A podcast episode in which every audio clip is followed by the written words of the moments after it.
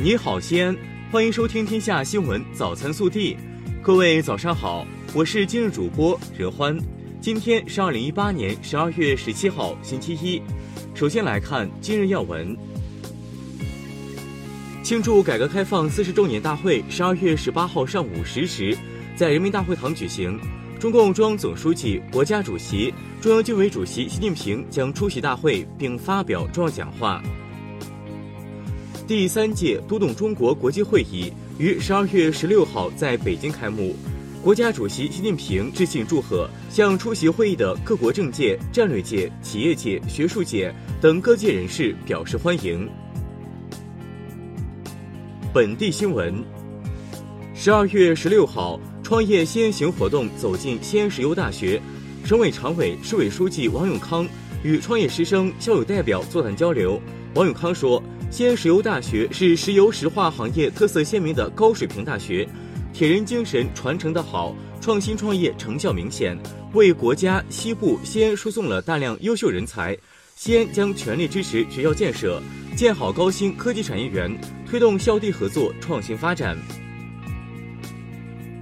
西安市公安局最新数据显示，截至十二月七号，我市户籍人口和流动人口平均年龄为三十七点三九岁。比户籍新政实施前年轻了一岁多，其中零到十七岁新迁入人口占总迁入人口百分之十六左右，十八到三十五岁新迁入人口占百分之五十五左右，即三十五岁以下人口占比超过七成，是带动我市人口年轻化的主要因素。十二月十六号，七千人爱国奋斗先进事迹报告会在西安交大举行，六位报告团成员。结合亲身经历及感悟，以真诚的语言和生动的故事，从不同角度回望了交通大学波澜壮阔的七千征程，展现了一代代知识分子胸怀赤子之心、坚守报国之志，把自身的前途命运和国家民族的命运紧紧相连的胸襟和情怀。由中国扶贫开发协会、国家信息中心、求是小康杂志社联合主办的。二零一八第十三届中国全面小康论坛于十二月十五日在北京启幕，并发布了 CREAT 城市创新指数。在城市创新指数副省级城市排行榜中，西安市位列第五。十二月十六号，一排白色的集装箱式污水一体处理设施亮相水灶河雁塔段。据悉，这种移动式污水处理厂占地面积小，搭配灵活，安装便利，建设周期短。最高日处理污水规模达两万吨，预计十二月二十号建设完成。陕西省文物局十六号透露，浙江大学与陕西省文物系统合作的科学考古研究取得重要成果。研究成果表明，陕西富平银沟遗址是中国古代陶瓷生产非常重要的遗址。该地区的窑业成就填补了陕西唐代制瓷史的认知空白。国内新闻。中办印发《党组讨论和决定党员处分事项工作程序规定（试行）》。近日，中共中央办公厅印发了《党组讨论和决定党员处分事项工作程序规定（试行）》，并发出通知，要求各地区各部门认真遵照执行。据公安部消息，今年一至十一月，中国各地公安机关交通管理部门。对发生的五百三十起较大以上道路交通事故全部启动深度调查，并对十七起重点车辆肇事伤亡事故提及开展深度调查。目前已调查结案五百零六起，依法刑事立案一百九十起。十六号，在北京发布的《中国留学市场二零一八年盘点与二零一九年展望》报告指出，中国高考成绩受到越来越多国外优质院校的认可。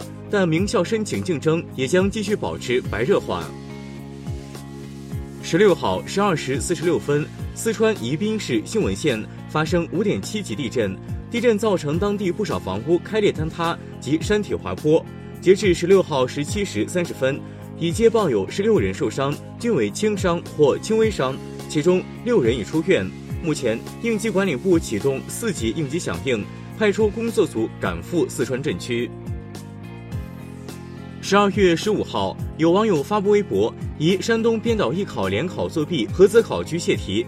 记者十六号从山东省教育厅招生考试院了解到，菏泽市教育、公安等部门已组成联合调查组，着手展开调查。目前已锁定相关当事人，初步认定这是一起考生作弊事件，其他情况仍在进一步调查中。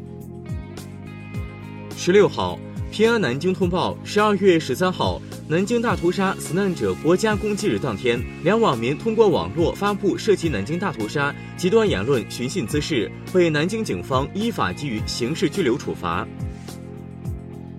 十二月十五号，媒体曝光了北京同仁堂回收大量过期、临近过期的蜂蜜以及更改蜂蜜生产日期等违规行为。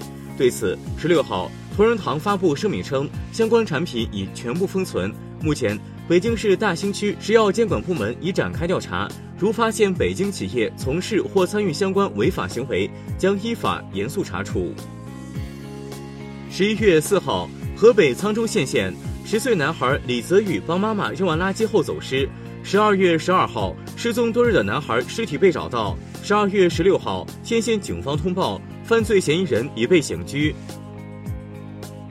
中国第三十五次南极科学考察队近日在南极冰盖考察时，发现一处适合建设大型机场的成片蓝冰区。科学队对此将展开进一步勘探考察。暖新闻：近日，李师傅开着货车在贵州威宁乡村路上行驶时，发现一路上都有学生给他敬礼。李师傅了解后得知，由于贵州山路多、弯道多，当地学校老师。要求学生见到有车就敬礼，希望司机看到后车辆能减速。微调查：重庆的杨先生结婚，请来大学室友李某，对方发来红包，竟然只有六块六毛六，喝完酒还带走两包中华烟。不久，李某发来结婚请帖，几个朋友聊天时发现。原来李某在其他几个人结婚时，也都只给了六块六毛六。最终，杨先生和朋友们只给李某发了十块钱红包，没去参加他的婚礼。李某再也没和他们联系过。这事你怎么看？更多精彩内容，请持续锁定我们的官方微信。我们明天不见不散。